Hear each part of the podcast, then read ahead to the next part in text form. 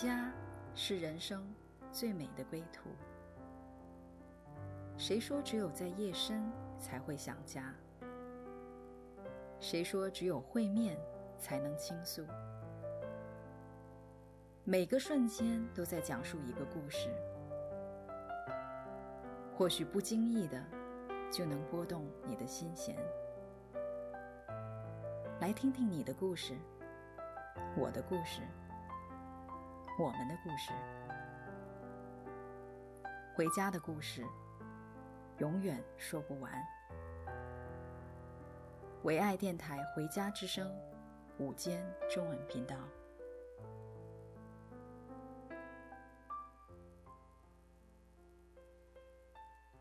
亲爱的听众朋友们，你们好，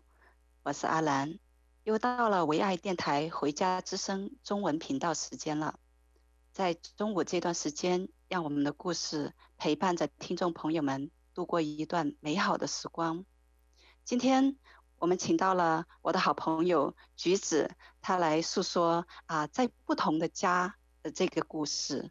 橘子你好，欢迎你来到我们的回家之声，也请你用最简单的一句话来介绍一下你自己好吗？主持人阿兰你好，啊，收音机前的听众朋友们大家好，我是橘子。啊、如果要是真的用一句话来简单的介绍我自己的话呢，啊、我第一个想到的是我是一个典型的八零后，啊、那么我现在呢也是三个孩子的妈妈，啊、但是最重要的一个标签，我愿意贴在我身上的就是我是一个啊、深深被爱的人。嗯，对，在人生的旅途当中的话呢，我们有很多的故事是发生在家里面的。而这个家是一个动态的啊，它不断的会发生变化，那么会随着时间的变化和空间的变化，这个家也会发生变化。啊，今天呈现在我面前是一个非常年轻的一个八零后，年轻，但是啊，不再，呃，已经不是小孩子了。不过啊，也正是因为孩童的经历啊，在很大程度上成就了今天的你。所以啊、呃，今天这个家的故事会从你原生的家庭开始。橘子啊、可以请你来分享一下你的童年吗？好的，我的童年呢是在啊、北京长大的，啊、那很特别的一样啊、是我爸爸妈妈呢，他们是青藏高原啊、呃、支援边疆建设的教育工作者，所以呢，他们很多年是在青海工作。那那边的环境呢是比较艰苦的，所以我妈妈呢，她在啊、临产前呢是回到北京，然后啊、在我的姥姥家啊、住下，然后把我生下来的。呃，在我半岁的时候呢，她就重新的再返回她的工作岗位。那之后呢，我和我的父母其实是聚少离多的，一直到我十岁，我的爸爸妈妈调动工作到了广州，那个时候呢，我才从北京。南下广州和他们团聚的，所以说起原生家庭呢，可能我的原生家庭啊、更像是我的姥姥姥爷啊、他们所就是构筑的一个家庭的环境啊、对我带来很大的一个影响。嗯，就是你的童年的话，基本上是在呃姥姥家比较多，然后在母亲、父母呃亲身边的话呢比较少。嗯、那么在这个成长的一个过程当中，你自己感觉啊、呃，在情感方面和物质方面有没有被满足呢？呃，在物质上面，我觉得我们的家是啊、比较的殷实，是不缺乏的。啊、呃，那在小的时候就已经是长在呃老人的身边，我想这在国内其实是非常普遍的一个现象。那我自己呢，虽然那个时候是一个孩子，但是我自己很清楚的，就是能够感觉到，呃，当跨代的老人来照顾一个小孩子的时候，嗯，他们身上很多的有限，比如说一方面他们没有那么多的精力和体力啊，然后另一方面呢，他们这个年代的人呢，其实经历各样的困苦、战乱，还有。啊、政治运动这一些，所以呢，其实他们本身自己就不是特别的会说情感的语言，也不是很懂得关顾，就是人基本生活以外那些呃心灵的一些需要。所以这些环境其实某种程度上，我觉得塑造我成为一个非常乖巧懂事，呃，也有点报喜不报忧吧这样的一个性格。呃，加上我自己呢，其实天然性格是比较细腻的，所以有很多的感受呢，也就都习惯的藏起来。呃，我也很乖，学习也不错，但是那个时候总觉得就是心灵里面啊，有一块空缺，好像一直都没有办法被填补起来。对，嗯，可以感受到，就是你在原生家庭，其实在物质方面是没有缺乏的。但是呃，在情感方面，你好像一直有一个不满足，其实这是非常正常的，呃，因为呃，神创造我们的时候，就把对爱无限的一个渴慕放在我们里面。虽然呃，姥姥和爸爸妈妈都非常的爱你，但是呃，依然他们没有办法完全的这样子满足你这份情感的一个需要啊，那是因为神为你。啊，在你的生命当中预备了一位，呃，是超越这个血缘关系的人，啊，对，他会用另外一种爱来满足你情感的一个需要，啊，他就是你的爱人，所以，呃，这份对爱的不满足的话呢，把你带进了圣经里面所说的，啊，人要离开父母，二人成为一体，所以，啊，也是这样子，你从一个原生家庭啊，迈进了另外一个家。然后来和我们分享一下你这个一个全新的家是怎么样的？呃，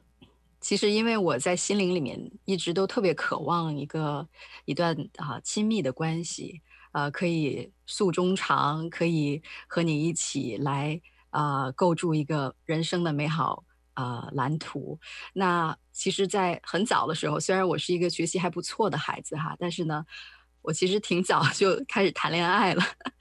那个时候其实学校对于早恋来说是好像是非常的 呃不能接受的。但是呢，我自己就是发现我真的是在关系上面有一个很深的一个渴求。那在这些磕磕碰碰的感情路上，其实我自己也是受了不少伤啊、我相信我可能也给别人带来了啊、一些伤害，但是呢。我自己人生的一个啊、旅途当中最重要的一个里程碑，就是在我大学的时候，我信了主，啊、成为一个基督徒。那后来呢，啊、我在啊、一个大学的基督徒团体呢，也认识了我的先生。那我们在一起啊、认识以后呢，就啊、进入恋爱，直到二零一零年的时候，我们结婚。那其实我们两个结婚不久，我的先生他就要出国继续深造，所以那个时候呢，我是基本上没有什么犹豫的，就辞掉了工作，然后陪我先生一起就来到了国外。嗯，新婚嘛，而且又到一个特别陌生的地方，所以当时我记得我们还是有很多很浪漫的一些憧憬的，就是幻想可以建立一个美满的家庭啊，可以。享受一下二人世界，啊、但是实际上进入婚姻以后呢，我却发现其实面对更多的是挑战。嗯，其实从原生家庭到呃婚姻家庭，一一直都在寻觅着一双就是呃温暖有力的双手来拥抱你，但是 现实充满了挑战啊。那在这个过程当中。啊、又有另外一双看不见的手一直在拥抱着你啊。那么在橘子和我们继续分享之前，啊、我们先来听一首很美的歌啊，用你的双手来拥抱我。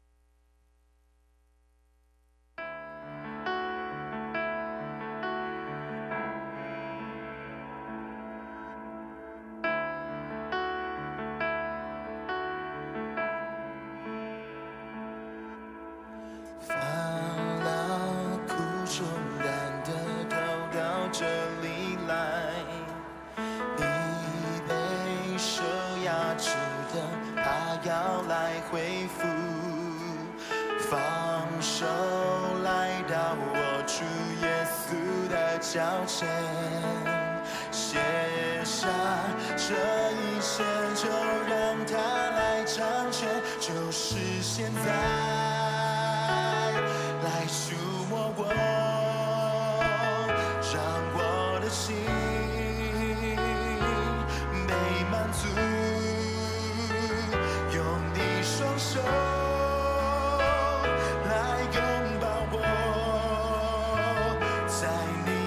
joy.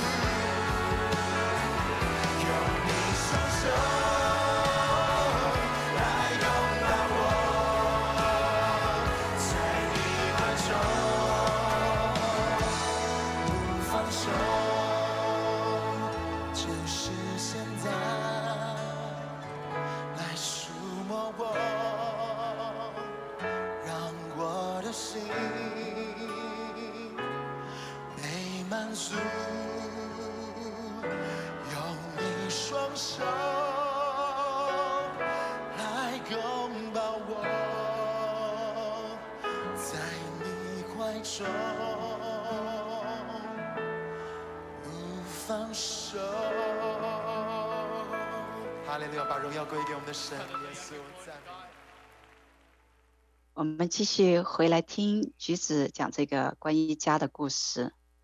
嗯，橘子在面对这样子的一个转换，从一个熟悉的环境到一个全新的一个环境啊，啊、因为移民的关系，所以全部都变了。那么也从原来一个小康的家庭啊、到一个负债的这样子一个家庭的环境的里面，其实这个转变是蛮大的。那么那个时候你的感受是什么呢？你说的非常对。其实那个时候呢，啊、我刚才也讲到说，我们本来新婚的两个小两口。呃，其实憧憬很多浪漫的画面，可以享受二人世界的。但是实际进入婚姻以后呢，发现挑战是更多。那其中第一样呢，就是我们出国不多久，其实我就发现我怀孕了。所以呢，这对我来说，在角色上面是一个很大的切换，就是从一个刚刚新婚进入一个新家庭的一个啊、女孩子，好像就要预备好。要成为一个新生命的一个呃照养的照顾的人，呃，成为一个妈妈。那第二方面呢，啊、对我来说最大的挑战，其实是我需要真实的去面对我的这个新家庭。一开始的时候就是背着债务的，所以在那个时候呢，啊、我很多感觉就是用一个词形容，就是不知所措。啊、不知道该怎么样去回应，也不知道该怎么样去面对这样的一个环境。啊、我记得那个时候，我自己其实有很多呃灵魂拷问的一个时刻哈、啊，呃，就俗话说，就是 开始怀疑人生了，你知道吗？呃，就会问自己说，到底自己做了这样的一个决定，是不是一个正确的决定？是不是一个明智的决定？因为其实。啊、呃，对于一个典型的八零后，而且也是接受过啊、呃，算是高等教育的这么一个啊、呃、女生吧，其实这个社会还有家庭里面还是有很多的声音，很多的期待的。比如说，其实我要面对家人的一个期待，他们总会觉得，如果有机会到国外的话，那应该是有一个发展是比在国内更好的。但是呢，偏偏我的一个选择却是好像自毁前程的，选择了做一个全职的太太，一个全职的妈妈。那另外一方面呢，其实啊、现代社会也有一个价值的标准，就是觉得女孩子也其实啊、经济独立呀、有自己的一份事业，其实是非常重要的一个保障哈。但是呢，我自己呢，在那个时候，好像因为这样的一个选择，就好像。活脱脱的就 变成了一个典型，就是从一个经济独立的一个职场女性，就变成了一个啊、其实没有保障，也要靠别人养的这样一个包袱。所以，其实面对很多的这样的声音还有期待的时候，我那个时候真的很多啊、呃，感觉无力啊，或者是觉得好像 就是不知道该怎么样去面对这样的一个状态。嗯，就好像是你。全身都被捆在一个茧里面一样，怎么都动弹不了。所以其实那个时候呢，我自己和我的先生都是在一个啊、面对各样的转换、巨大的转变，在这个当中，我们其实都是有一点好像被卡住的感觉。那其实我们两个人呢，在结婚之前，我们都是基督徒，而且呢，我们曾经在大学校园里面其实帮过。还有陪伴过很多寻找信仰还有方向的年轻人，那这个时候啊、我们呢相恋，还有进入婚姻，其实整一个过程也是经历上帝非常美好的一个带领的。所以，其实，在婚姻一开始，我就做了一个非常呃甘心乐意的一个决定，我就觉得，如果结了婚就不分开，要一起走这个恩典的路。但是当自己就是陷在这一些困境里面的时候呢，就觉得为什么好像 走了这样一条恩典的路，但是这条路这么窄，这么难，嗯，所以我也曾经觉得自己好像挺认识上帝的，也挺熟悉他的话，呃，甚至还经常用这些圣经里面的话去鼓励啊，去安慰别人。但是当我自己在一个很不容易的一个光景里面的时候，我才意识到，我其实并不真知道他，我甚至还都不清楚我自己到是就是到底是谁，嗯，所以好像突然间就是在我环境里面，我失去了原来我所拥有的那份平安，啊、也感觉好像那些让我呃，有这份平安的人还有东西，突然间就是从我身边全部都被抽走了。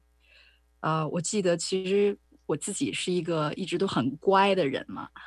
好孩子，所以在成长过程中，呃，教育对我的影响还是很大的。在国内的一个教育背景里面，其实经常提的就是说，事在人为，就是你必须要很努力，你要肯拼命，只要你这样去一直啊、奔跑下去，你一直这样努力下去，你就可以改变一切。所以那个时候，我自己也变得就是特别的不懂善待自己，就觉得好像你对自己越刻薄一点点，就是你努力的一个凭证；越使劲一点点，好像你对那个生命就多一份的那个控制感。嗯，那你都做了一些什么样的事情呢？就是啊，我现在想想觉得。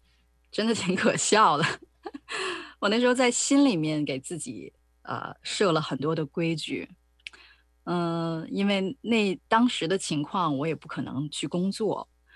所以呢，你就看到一个人，当他外部的环境已经不允许他做任何的用力的时候，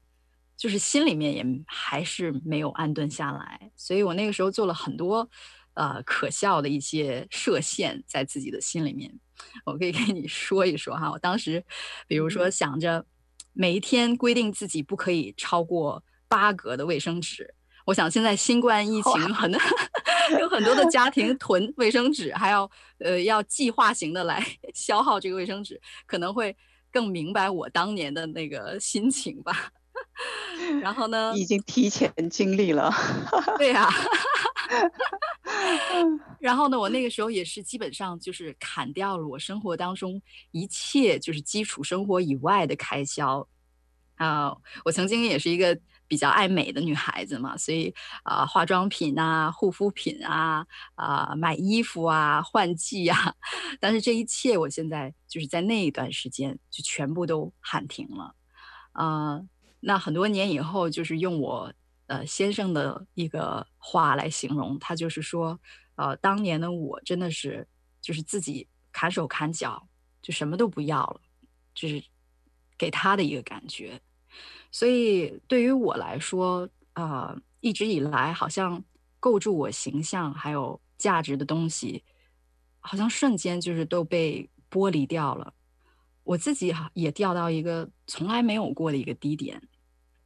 呃，心里面也是，就是觉得特别的忧郁，也特别的孤单。嗯，我记得曾经有一次，在我最崩溃的时候，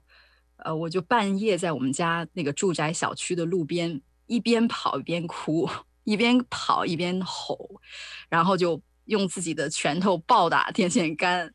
我估计当时可能周围的邻居都以为是熊来了。啊。呀听到你的分享的时候，嗯，我真的是感觉到你是一个一直在呃寻找爱的人，而且当你呃寻到了，当你感觉到这份爱的时候，在这个婚姻里面，嗯，你回应爱的方式，居然不是呃要去改变别人，而是你来改变自己，啊、当你说到呃，你先生说你砍手砍脚的时候。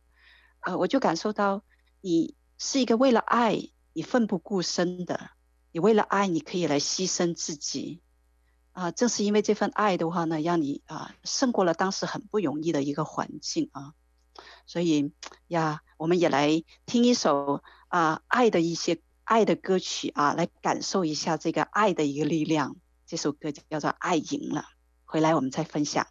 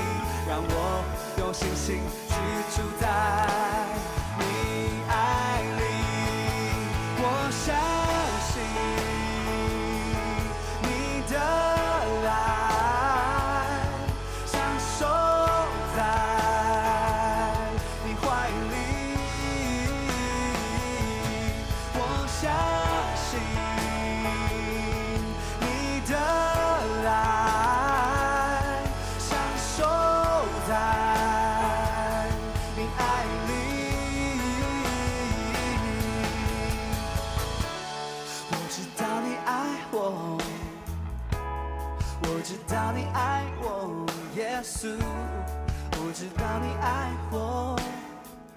此时此刻，此时此刻，我知道你爱我。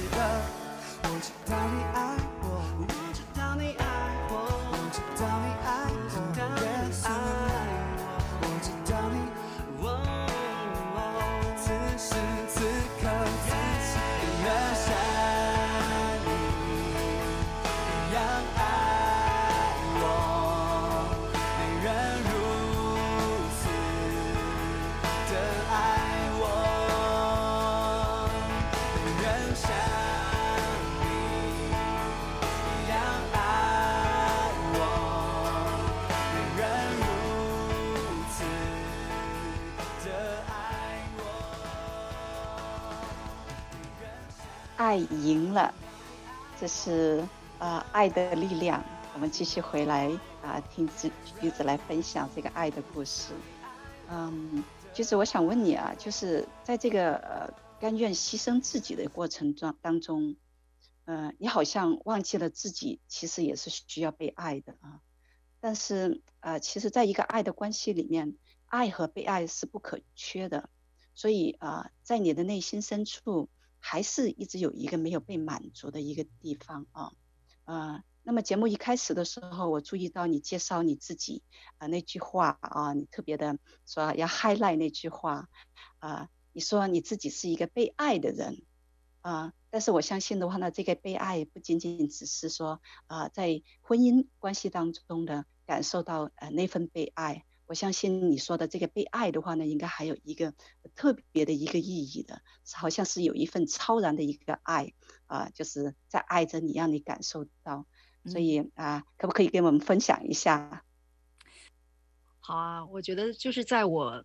嗯，好像人生至暗时刻 那样的一段时间里面啊、呃，有几件事情其实是让我这一辈子都刻骨铭心的，嗯。其中有一件是，当我出国呃第一个生日的那一天，嗯、因为我刚才也说到嘛，经济上面的压力，要面对债务，啊、呃，也很快可能就是要要啊、呃，就是成为一个妈妈了，所以啊、呃，那个时候其实压力非常大，也也是一个好像不知道该怎么办的一个女孩子，但是我就记得那一年的生日，我去超市买东西。那我一直其实都是对自己很抠的，但是那一天生日呢，我我就心里面突然间有一个念头，我就说，我今天对自己稍微好一点点吧，啊，我去超市啊多买些菜，然后回家呢给自己还要给我先生做一顿稍微好一点的，我们两个可以庆祝一下。那当我把所有东西都买了以后呢，到那个收银台，我把东西放上去准备付款的时候呢。我就发现那一天不知道为什么我的信用卡怎么都刷不了，所以当时呢，我就只能跟啊、收银员说，我可不可以呃先离开一下，我去取一下钱，我回来再把东西拿走。那当时那个收银员说没问题，就把东西帮我啊、存放起来。但是就在这个时候呢，有一位啊、也是华人面孔的一位中年的男士，我还记得他呃。样貌不是很出众的，而且还是个地中海。他突然就看着那个收银员呢，就跟他说了一句话，说：“我为他买单。”呃，我当时和收银员其实两个人同时都愣住了，就不是很确定他是在啊、说什么。但是后来呢，他第二次跟这个收银员说：“我来为他买单，I'll pay for her。”当时我心里面真的是。怎么都琢磨不明白，我就想这个是什么样的事情啊？因为你从国内刚刚来到国外，你就知道怎么会有一个素未谋面的人在超市给你买单呢？呃，然后我刚当时看了一下那个收银员的反应，我呃，我觉得他也很惊讶的，所以我就觉得这个事情应该不常有。所以后来我也不知道如何回应，底下呢，我就跟这个男士说，呃。如果你帮助我也行啊，那可不可以留一下你的联络方式？这样呢，我之后可以想办法把钱还给你。然后我就记得那个男士就第一次看着我的眼睛，然后就很温和的就说了一句：“我就来为你买单，I'll pay for you。”我当时真的是整个人就傻了，你知道吗？但是后来呢，那个男士又再一次跟收银员说：“我来买单。”那他就把钱付了，付了以后呢，啊，我就提着那两两个也是 两个购物袋子。提在手里面，然后我走出超市，站在超市的门外，我我站了一小会儿，我一直在消化这个事情，我就不知道究竟我我经历的这个到底是在跟我说什么。但是呢，这个里面有一个细节是让我觉得更没有办法去明白的，就是我后来才意识到，其实那位男士为我付了款以后呢，他转身就走了。那个传送带上根本就没有他要买的东西，所以我当时脑袋里面理智所能解释的一切啊、缘由就都被打破了，因为我很容易就可能合理化，觉得说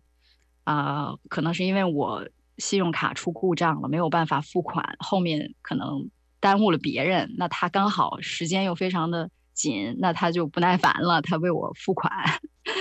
但是后来我就发现这样的一个细节，帮我被我发现的时候，我真的无法明白。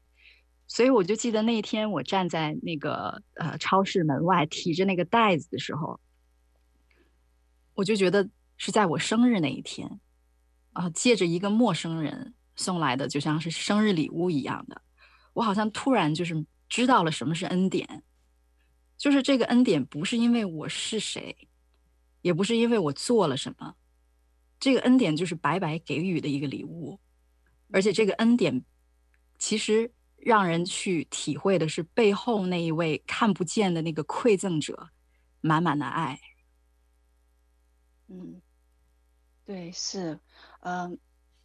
真的，我当你在讲的时候，我就能够感受到，就是呃，好多时候我们就是发生在我们身边的事情，呃。我们太容易用一些合逻辑的一些啊思维的，我好像去找到一个解释啊，这样子，嗯啊，正是因为有时候解释的时候，我们就就忽略了。但是你这个事情的话呢，好像没有任何一个可以解释得通的那个理由在那里。其实的话呢，很真实的就是看到啊，明明白白的啊，这个就是神派到啊地上来的，就在你生日这一天。然后这位天使啊，然后就透过他，就是要告诉你一句话啊，我是爱你的，而且是毫无条件、不求回报的这样子来爱你的。哇，太美了！是的，呃，其实呢，我印象中，在我去超市买东西啊、这些情景里面，是常常经历啊、呃，上帝对我说话的。呃，其实除了那一次我生日的经历呢，还有一次也是让我非常深刻的。我记得那个时候，因为我跟我先生呃经济条件非常的呃有限，所以呢我们没有钱买车，也没有钱开车。呃，那个时候我们经常就是呃一个人背一个巨型的登山包，然后我们两个人坐车单程一个小时去一些啊、比如像。啊、唐人街呀、或者是华人聚居的一些地方去买菜，因为价格比较便宜。那我就记得有一次呢，我一个人去买菜，然后呢，回程的路上，其实我背的那个登山包里面有油啊，还有很重的一些东西，其实非常沉。啊、那不光如此，我其实两只手还各自就是拎着一个袋子，也是塞得满满的，非常非常的沉。那我其实下车以后呢，从车站到我住的地方，其实步行还是要走一段路的，所以我就记得当时我提着两个非常非常沉的袋子，背着一个登山包，越走那个脚就越发沉，越走就越累，呃，累到一个地步，我突然间心里面好像就有一个疑问，我就觉得为什么这么辛苦，为什么这么难走，为什么这个袋子这么沉？然后就是在这个时候，突然间，就好像是一个真实的人的声音一样，就在我的耳边就对我说：“孩子，你要记得你现在两只手提着袋子的这个感觉，因为这是我恩典的重量，是这么真实，是这么沉。你所需用的一切，其实都不会缺的。那一刻，当我好像我的心好像接收到这样一句话的时候，我当时整个人就泪奔了。我提着那两个袋子，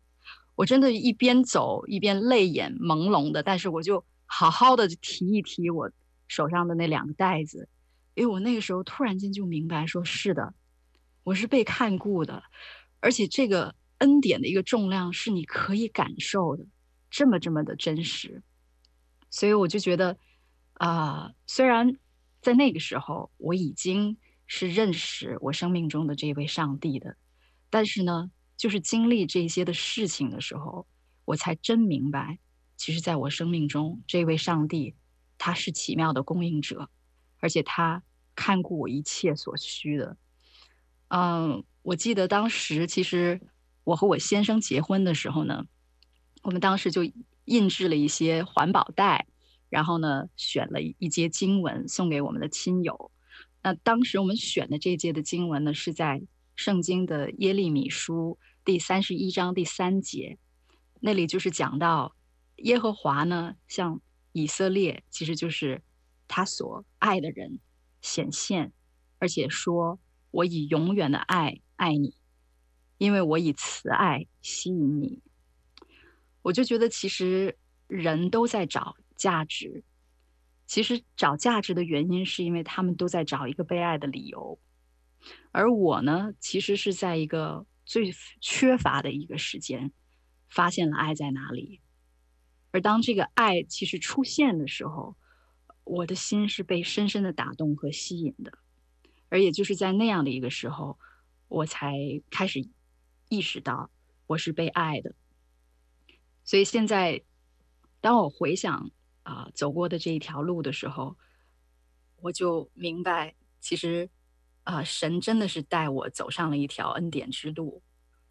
这个恩典其实它不会因为谁更有财富或者特权就多一些，这个恩典也不是跟我所做的努力还有任何的好行为挂钩的，它就是一个天上父亲白白给的，是一份爱的礼物。所以就是，只要伸出手来领受，用心来体会，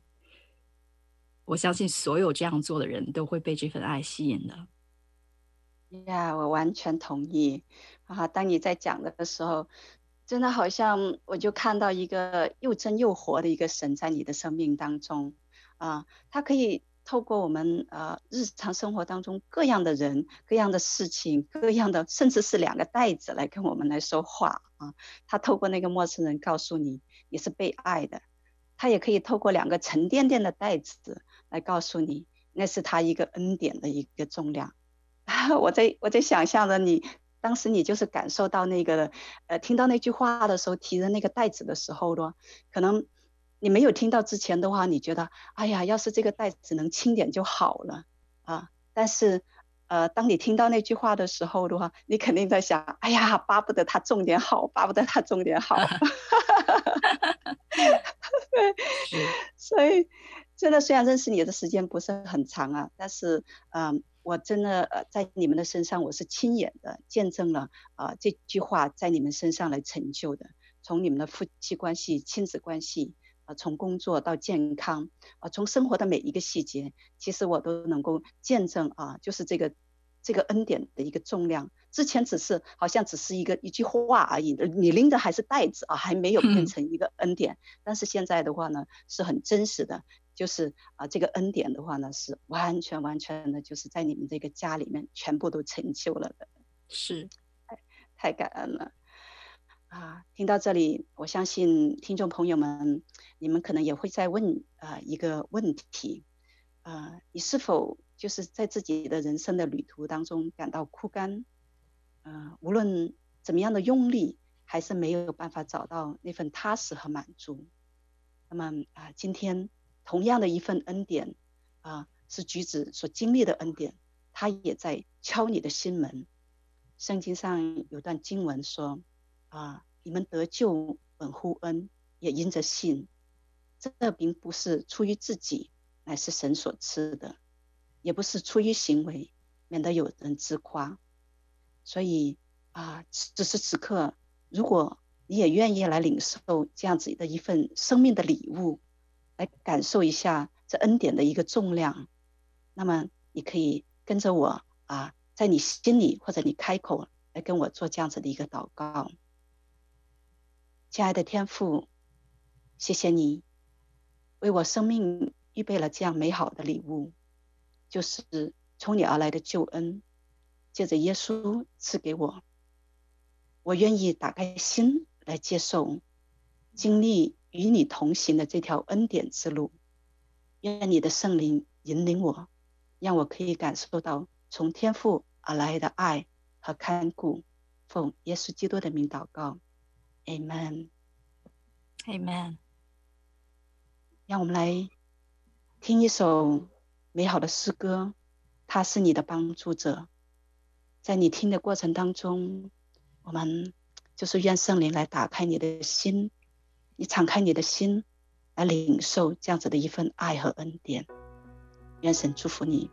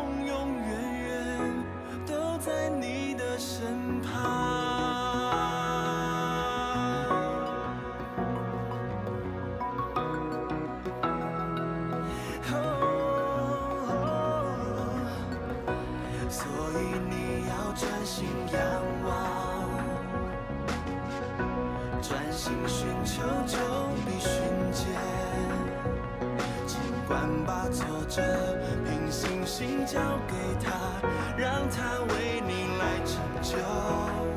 一切他比不让你双脚都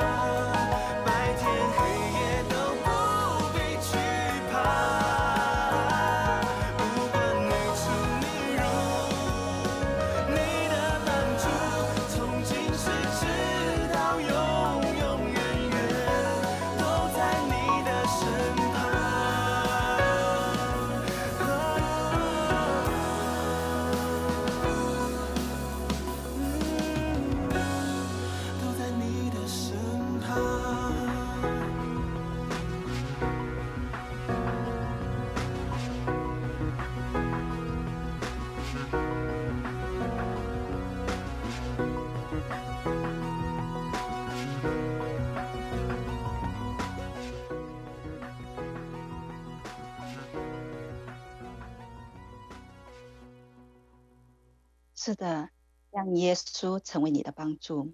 啊，我们再一次的谢谢橘子今天来到我们的节目，来和他和我们来分享他的故事啊，谢谢你，亲爱的，谢谢你，阿兰。啊，亲爱的听众朋友啊，如果啊你也有你的故事啊，我们非常愿意来听你的故事。如果你愿意和我们来聊一聊你的故事的话呢，你可以来透过以下的方式和我们联系。你可以发邮件给我们，这个联系的方式是 vohoming at gmail dot com。这个拼写的方式是 v o h o m i n g at gmail dot com。感谢大家的收听，愿耶稣基督的故事啊，救恩今天就来到你的生命当中。我们祝福每一位听众朋友。今天的啊节目就到这里结束。耶稣爱你，我们也爱你。再见。